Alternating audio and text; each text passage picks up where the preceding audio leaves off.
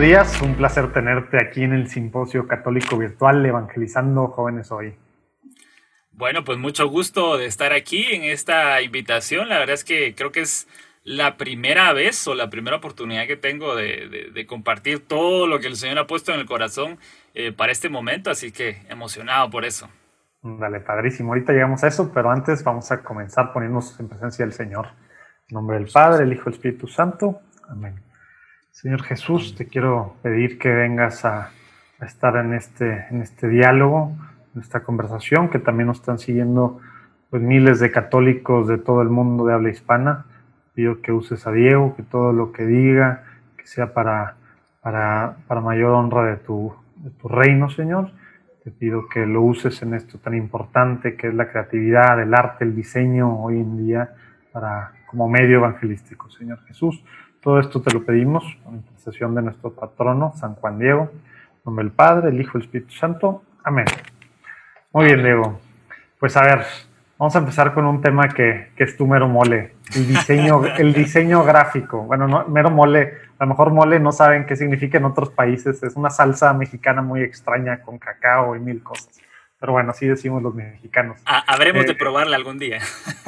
Sí, es algo muy... Hay muchos tipos de moles, pero imagínate cacao con diferentes tipos de chiles, con todo. Muy interesante. Pero, bueno, el diseño gráfico. Tú haces esto del diseño gráfico desde hace algunos años para muchos grupos católicos, sobre todo en Estados Unidos. Cosas padrísimas, Word and Fire, la Arquidiócesis de Detroit, eh, etcétera, etcétera. Nos platicarás a lo mejor un poquito de eso. Como que pensamos a veces en diseño gráfico y sí, antes el tema del arte estaba presente en la iglesia, éramos los de avanzada en el arte, pero ahorita piensas diseño gráfico y no estás, la gente no piensa en la iglesia católica, ¿verdad? Entonces, normalmente el diseño gráfico eh, está padrísimo en otras cosas, pero acá, pues digamos que pues ves las páginas, ves las campañas, ves los diseños y a veces no. ¿Por qué crees tú o por qué, qué cifras nos puedes dar de la importancia en este mundo del diseño gráfico? Platícanos un poquito, Diego. Bueno, así para principiar, bueno, súper, súper rápido, pues sí. Eh, trabajo como diseñador gráfico. Eh, trabajando en mi tesis de la universidad me di cuenta que, de hecho, el, término, quizá porque ya se ha acuñado de años de años, eh, el término diseño gráfico a lo mejor no es tan fiel, ¿verdad? Porque, claro, si pensamos en lo gráfico, pues nos reducimos nada más a lo, a lo visual, a lo que veo ya como un producto final pero ¿qué hubo atrás de eso? Es, decir, ¿o qué implica ese gráfico que está comunicando? Que hubo una estrategia antes, que hubo un proceso creativo antes, hubo un trabajo de investigación antes, incluso en cuanto a quién nos, dirigimos, el grupo objetivo, perfiles demográficos, psicográficos, eh, en fin, todo ese tras bambalinas eh, que requiere un proceso estratégico. Entonces me di cuenta que al final, bueno, realmente mi carrera debería llamarse diseño de comunicación ¿verdad? Claro, que tomemos, eh, digamos, el elemento de la imagen, el, elemento de lo gráfico, o si se trata de un video, la producción audiovisual, pues sí, esos son los medios, pero el contenido, la, carne, pues es, todo ese proceso anterior. Y, es un tema muy importante en estos tiempos. De hecho, por aquí, pues quería compartirles rápidamente unas, unas notitas que estábamos comentando en la, en la previa, por lo menos para que tengamos cierta noción, ¿verdad?, de cuán importante es el diseño gráfico, que a veces, eh, por no decir muchas, en Latinoamérica está un poquito devaluada esa carrera, por un montón de razones, pero eso lo vamos a hablar en otro, en otro eh, capítulo. En general y muchísimo más en la iglesia, ¿verdad? Sí, exactamente. Pero, en fin, entonces, volviendo a la importancia, Platicábamos entonces de que, por ejemplo, el 71% de los eh, negocios, pequeñas empresas o emprendimientos, hoy por hoy, estos son estadísticas 2018 a 2020, eh, están eh, incrementando su producción de contenido gráfico o creativo 10 veces más de lo que hacían en 2015 menos. O sea, eso ya nos está dando un indicio de que, ok, algo está pasando en estos tiempos, eh, es mucho más importante lo que tal vez antes se daba por sentado. Eh, por ejemplo, la otra estadística en cuanto a que el 94% de los consumidores o usuarios eh, entran a un sitio web y si el diseño gráfico es pobre, si no les gusta, ya no están ahí. O sea, se, se perdió y el cliente potencial se perdió el usuario, que probablemente el producto era bueno, digamos, eh, seguramente puede ser que el sitio web haya tenido una funcionalidad increíble, ¿verdad? Que todo haya funcionado perfectamente, pero no se miraba bien, no se vendió. Y ahí es cuando entra eso de que definitivamente la, la mm, primera impresión es lo que, lo que cuenta. ¿verdad? Ya después es un poquito difícil volver a, a obtener esa credibilidad como dice este súper icónico diseñador eh, Paul Rand, que el diseño es como el embajador silencioso de tu marca. No habla mucho auditivamente, pero es lo suficientemente poderoso y persuasivo para entrar por muchísimos sentidos. Así que por ahí nada más unos números para que sepamos cuán importante es este tema. sí, porque el fondo puede estar bien padre y súper bien, pero al final si la forma no atrae, pues, y más pensando en los jóvenes, ¿no? Va a estar más difícil que se queden. Y pues estas cifras que dices son globales, ¿no? Entonces, no está en un en cierta generación, cualquiera que vea un diseño feo, se va a ir. Oye, pero a ver, antes de, quisiera ahorita entrar en el empaquetado y, y en toda esta parte de la nueva evangelización, ¿por qué, porque esto que haces tú es, eh, pues digamos, es la nueva evangelización? Pero antes, para entender un poquito de cómo llegaste a esto, ¿qué tal si nos platicas un poquito de, pues de Diego, cómo llegó a estar pues enfocado en temas 100% de iglesia, haciendo ilustraciones y haciendo cosas pues bellas, ¿verdad? Eh, los últimos tres años. Platícanos rapidito esa historia, por favor. Bueno, así súper rápido, que el Espíritu Santo nos ayude aquí con la optimización de tiempos. Eh, bueno, sí, lo que yo vivo ahora, por gracia de Dios, es un sueño, es algo que yo le pido al Señor no, no, me, no me dé pues, ese chance de darlo por sentado. Eh, yo estudié diseño gráfico, al final me gradué de diseño gráfico en la universidad, eh, pero bueno, hubo un día en que por casualidad, porque sabemos que para el Señor no hay casualidades, pura diosidencia nada más, eh, bueno, estaba navegando en YouTube eh, de, cuando no había muchos podcasts, ¿verdad? Uno miraba más contenido de otro tipo.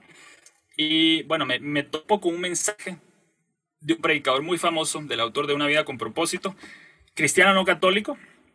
Eh, y bueno, él estaba hablando, eh, creo yo que lo estaban entrevistando, y él se remontaba a esa historia del llamamiento de Moisés en el Antiguo Testamento, en los primeros capítulos de Éxodo, el libro de Éxodo 3 y 4. Y bueno, él hablaba mucho de cómo eh, Dios llamó a Moisés en ese encuentro de la zarza ardiente. Es un momento de verdad sublime, épico, cuando uno está leyendo y cuando uno vio esa película que, sacaron de DreamWorks, eh, increíble.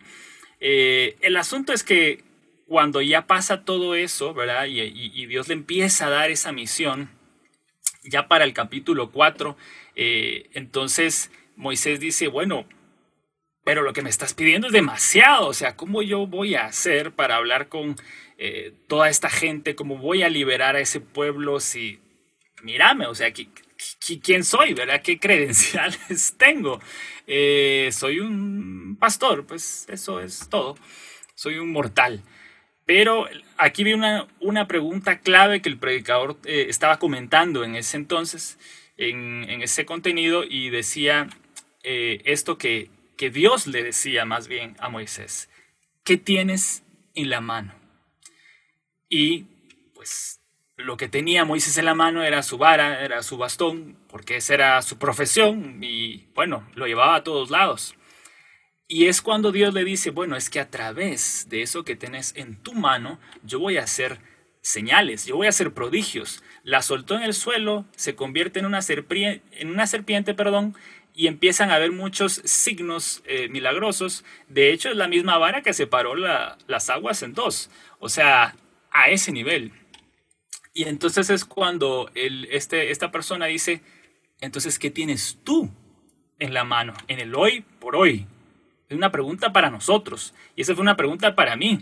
Y en, ese, y en esos tiempos yo estaba en la universidad, justamente en cursos de fotografía, y yo me respondí, bueno, eso me tocó mucho y dije, tengo una cámara, tengo un lápiz, tengo un cuaderno, puedo bocetar, puedo tomar fotografías y entonces eh, empieza el fuego del Espíritu Santo que no me dejaba con un montón de ideas y así es como sale pues un, proyecto de evangelización que llevaba fotografía y, y, un poquito de diseño tipográfico, o sea, letras, eh, evangelizando, ¿verdad? Eh, en Instagram. Y así es como empieza a nacer e, ese deseo eh, de repente pues yo me quedo a cargo de la página de Facebook de los jóvenes de mi comunidad y es algo que yo hasta la fecha sigo haciendo con todo amor, no me pagan por eso. Eh, es mi comunidad, es mi servicio al final, es mi carisma, ¿verdad? Puesto al servicio del Señor. Pero de repente pues eh, tengo estos proyectos y es como, bueno, está esto, pero al mismo tiempo tengo que trabajar. Y, hubo un momento donde se me hacía difícil como que estar sirviendo y evangelizando, pero también tengo que trabajar porque obviamente tengo que pagar cuentas y obviamente tengo que comer. Y, entonces hubo un momento en donde, donde yo quería darme de lleno con mi profesión y yo quería como unir mi fe, mi vocación con mi profesión. ¿Cómo puedo hacer para que esos dos mundos colisionen y sean uno? Así que esa fue mi petición al final. Y mucho más adelante en algún momento, pues yo estaba viendo EWTN y bueno, estaban entrevistando a Atenas cuando no era muy reconocida, ¿verdad? De hecho, antes de la Jornada Mundial de la Juventud, la primera Papa Francisco en Río, 2013, eh, mucho antes de eso, eran como un par de años. Eh, en fin, eh, la conocí, me gustó su música y dije, bueno, qué increíble. Después, como dos, tres días o una semana después, eh, resulta que yo la seguía pues, eh, en Instagram y, y, aunque no era tan reconocida, entre comillas, ya tenía miles de seguidores. Y, y resulta que ella en un momento comparte un post y enseña un diseño de playera de, de, un Cristo y digo, ah, bueno, qué bonito. Y bajo el nombre de mi cuenta de Instagram, de esta de Eden Photography, se llamaba, eh, o se llama porque todavía está colgada, pero no le he dado seguimiento, me he dedicado a otras cosas. bueno, eh, yo le hablo, ¿verdad? Le hablo a Atenas, así como que si fuéramos amigos, nada que ver. Eh, le digo, bueno, qué bonita está esa playera. Le digo, si necesitas algún miembro de diseño en tu equipo, pues aquí estoy a las órdenes. Y entonces es cuando, claro, ustedes pudieran decir qué probabilidades hay de que Atenas te responda cuando uno le da scroll a los comentarios, son interminables y obviamente a ella no le va a dar tiempo de ver tantas cosas ni menos de responder. Pero cuando el Señor quiere algo, eh, cuando Dios ha trazado un plan perfecto desde la eternidad para cada uno de nosotros, sus planes son imparables, o sea, prosiguen, y eso lo dice la misma palabra de Dios. Así que resulta ser que ella sí me responde, y así, eh, me envía un mensaje directo, y así es como nace pues una relación de amistad, de trabajo, diseñamos lo que fue eh, el primer material de su serie de Salmos, Salmos volumen 1. Eh, en fin, eso fue para mí un gran sueño. Resulta que coincidía también que había aquí una vigilia juvenil. Ella venía, eh, me paga personalmente, nos vamos a tomar un cafecito, me firman el material que, que diseñé y pues para mí eso era un sueño. O sea, realmente estaba viviendo así, palpable, tangiblemente, ese sueño. Claro, Todavía no en su totalidad, porque a veces queremos que las cosas, los anhelos que el Señor ha puesto en el corazón vayan así como en un tweet, en microondas. No, no, no. Hay que tener un poquito de paciencia, ¿verdad? Es en los tiempos Señor. Más adelante yo estoy trabajando en otro estudio y en ese estudio pues mi jefe era católico, por gracia de Dios. Eh, una temporada un poquito baja de trabajo, pues para que yo no llegara a la oficina y me quedara así como, bueno, que buenos días, nos vemos, Dios, buen provecho. Eso fue todo. Eh, pues él era amigo de un sacerdote y de los agustinos recoletos. Y entonces me dice, ¿sabes qué? Vamos a hacer algo para ellos. Y yo así como, ok, esta es una nueva oportunidad para yo trabajar para la iglesia. Y de todas formas, mi sueldo fijo ahí estaba. Así que me siguen pagando para trabajar para Dios, literalmente. Entonces empieza el Señor a, a, a ser vivo, a ser tangible eso, ese anhelo. Eh, y ese proyecto, luego yo lo cuelgo en mi portafolio, luego yo lo comparto en Twitter y una hermana que yo no conocía, de dónde, eh, gringa, me dice, hey Diego, qué bonito este proyecto. ¿Ya conociste la comunidad de Catholic Creatives en Facebook? Y yo, no sé de qué me estés hablando. Yo le pico, entro y me encuentro con todo un mundo de creativos, de gente que es productora audiovisual, diseñadores gráficos, directores de arte, eh, incluso hasta cantantes, gente que hace podcast. Y fue un todo como que encontrar un mundo como lo que yo estaba pretendiendo ser. Y a partir de allí, esto pues ya no se detuvo. Eh, ya son más de, como decía Urquidi, más de tres años trabajando en solo, ¿verdad? Eh, como freelance para eh, ministerios, proyectos o marcas puramente católicas. Antes era como que, yo, yo, yo, me fui así como que, primero era como que el 40 católico, luego 60 comercial. Y así nos fuimos hasta que el 100% hoy por hoy es católico. Es un gran sueño me pagan por eso, es la unión perfecta entre profesión y fe, y ahí estamos, sirviendo, trabajando para la Arquidiócesis de Detroit, como bien decía Orquídea, Word on Fire, Revive Parishes, otros emprendimientos y proyectos católicos, 100% católico. Eh, en fin, esto ha sido un sueño, y, y sé pues que esas palabras de Lucas 1.37, donde dice que para Dios nada imposible, pues eso es real, más real que nunca. Así que bueno, eso es.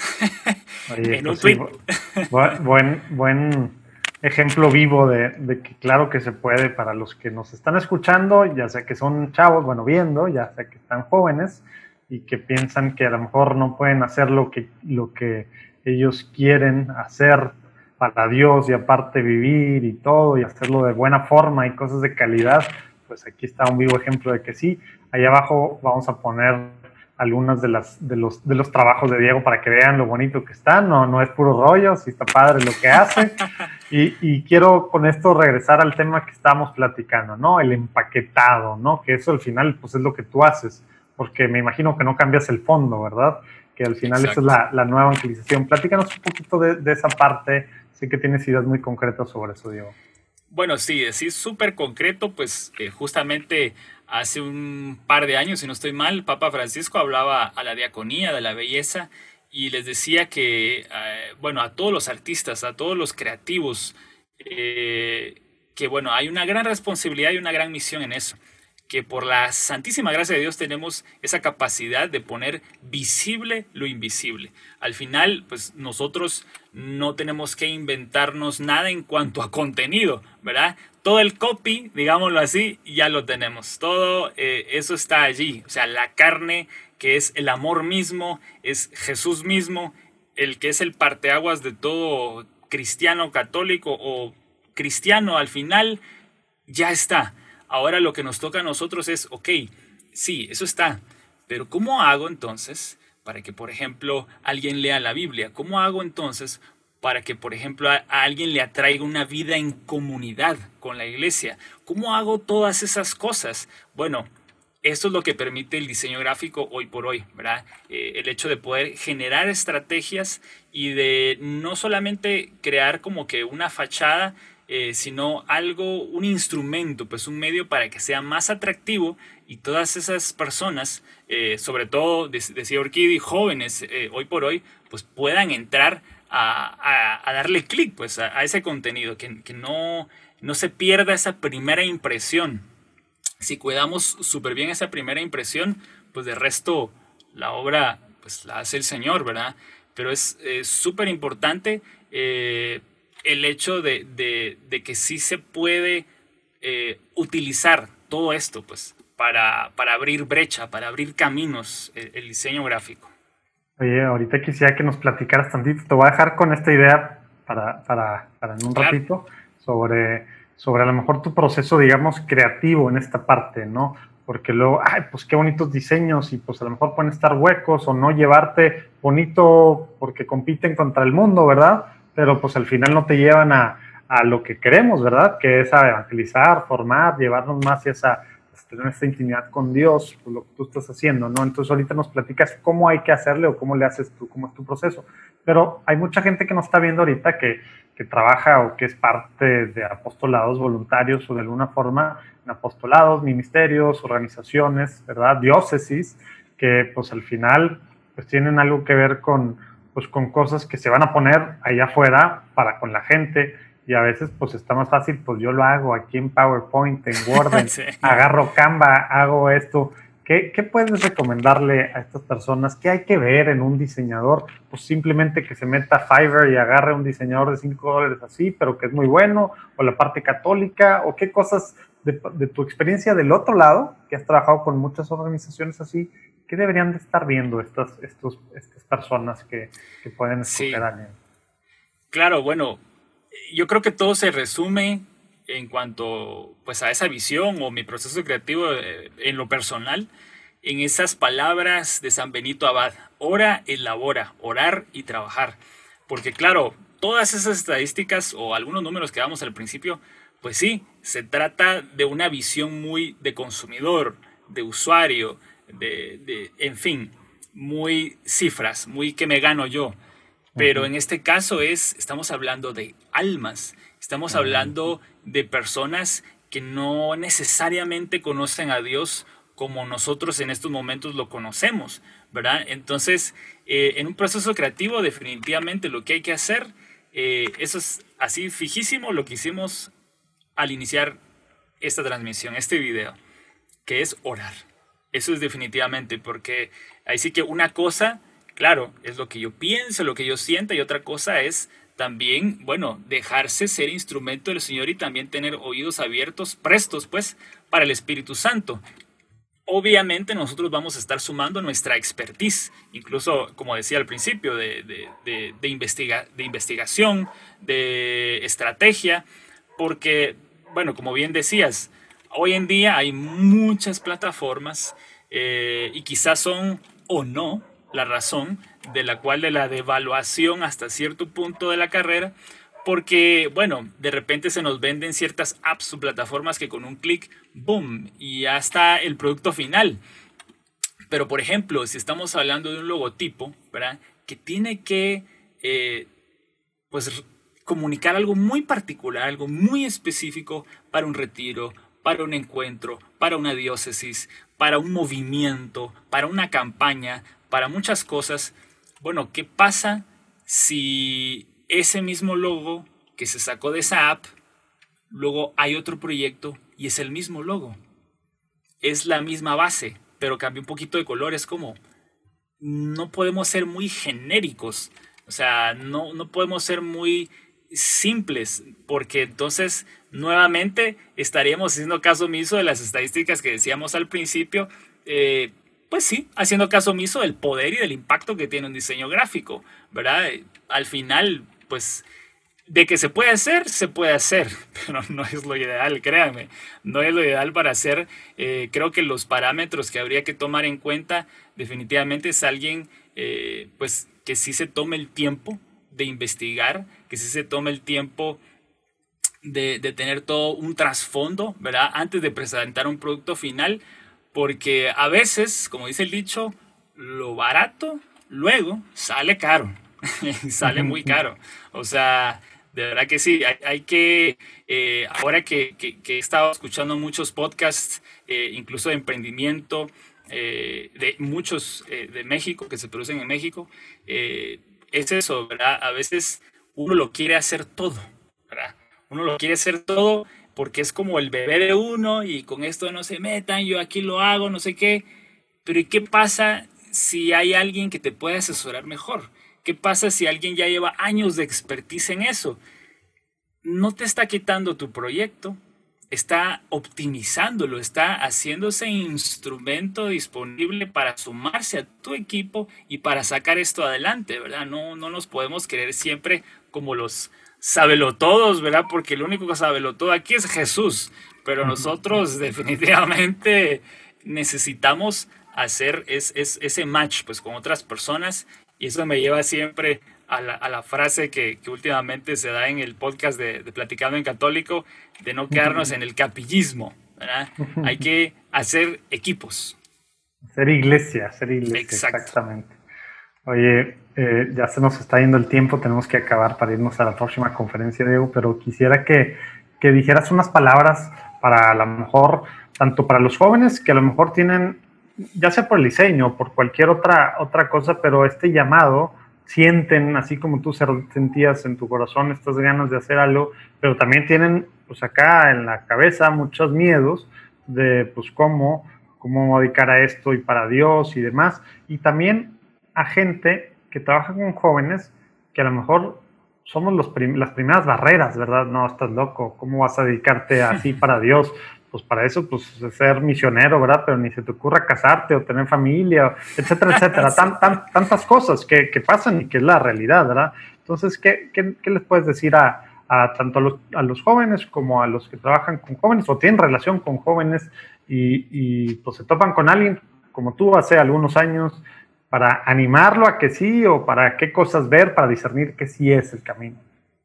Sí, yo te diría que incluso eh, el solo hecho de estudiar una carrera creativa, o sea, ya solo querer ser diseñador, ya solo querer ser eh, artista, qué sé yo, artista plástico, ser fotógrafo, eh, ya a las generaciones que vienen un poquito atrás, pues es como, uff, pero ¿por qué no mejor sos abogado? ¿Por qué no mejor sos doctor, ingeniero? O, si te gusta lo gráfico, arquitecto, pues, pero, pero no, yo, yo, yo les diría que, que confíen en lo que el Señor ha puesto en su corazón. Claro, Tampoco se trata solamente de tomar decisiones por sentimientos o emociones del momento, porque la misma palabra de Dios lo dice, ¿verdad? Eh, el, el, corazón del humano es engañoso. ¿Quién podrá entenderlo? Bueno, lo entiende Dios. Entonces, definitivamente es apegarnos a, un, a una oración, a un discernimiento, y una vez que el Señor ha confirmado eso en tu corazón, o sea, es darle hacia adelante. No digo que a la primerita, por ejemplo, por lo menos en mi caso no funcionó así, de que, ok, ya estaba el llamado, entonces, ¿saben qué? Eh, me, renuncio y entonces dejo mi trabajo y entonces ya, ya, no, ya no hago esto, ya no hago lo otro porque me voy a dedicar a eso. Mm, tal vez hubiera sido un poquito no sabio eh, haber tomado esa decisión. O sea, saber que incluso es un paso a paso. Es así como se construye, como hay un proceso creativo para un producto final de diseño o de comunicación, lo mismo pasa con nuestra propia vida. Es un paso a paso. Si soy fiel en lo poco, dice la alabanza, dice la canción, Él me confiará más. Entonces, es de ir paso por paso, de ir pidiendo mucho Espíritu Santo para tomar esas decisiones, discernir. Y una vez que el Señor lo ha confirmado, de verdad, pues eh, defenderlo, eh, digámoslo así, a capa y espada, en el buen sentido de la palabra, eh, y capacitarse siempre, porque todo lo que tiene que ver con diseño, todo lo que tiene que ver con comunicación, redes sociales, en fin, es un constante actualizar, es un constante update. No es como que, bueno, me gradué y eso es todo, no, es seguir, es seguir. Y gracias a Dios, pues hay plataformas suficientes hoy, hoy en día online para poder capacitarse y más ahora que, pues por lo menos por aquí todavía estamos un poquito en tiempos de pandemia, así que hay que sacarle el jugo en la mayoría de los países se me hace donde nos están viendo, pues de alguna forma seguimos, aunque a lo mejor salimos un poco, ya regresamos y hay que cuidarnos mucho y pues bueno, aprovechar encerrados de tantas, tantas de estas cosas. Oye Diego, pues muchísimas gracias, se nos acaba el tiempo, nos tenemos que ir a la próxima conferencia. Ojalá que los que hayan visto, los que estén viendo y los que vayan a ver estos días las grabaciones, podamos pues, animarnos con esta con este testimonio tuyo y con lo que tú estás haciendo y, y, bueno, también pensar en lo importante que es y que tenemos que ponerle atención realmente como iglesia al empaquetado, el está excelente el mensaje, es el mejor mensaje, es la verdad, es puro, pero, pero pues es la nueva evangelización, ¿cómo era? Nuevas expresiones, nuevos métodos, nuevo ardor, ¿verdad? Eso es el, eso es la nueva evangelización, lo que tú estás haciendo. Muchas gracias por la labor que haces en la iglesia, Diego, y ojalá que haya muchos más que nos están viendo que se unan, ¿verdad? Dios te bendiga y pues bueno, nos vemos en la próxima conferencia. Dios los bendiga. Nos.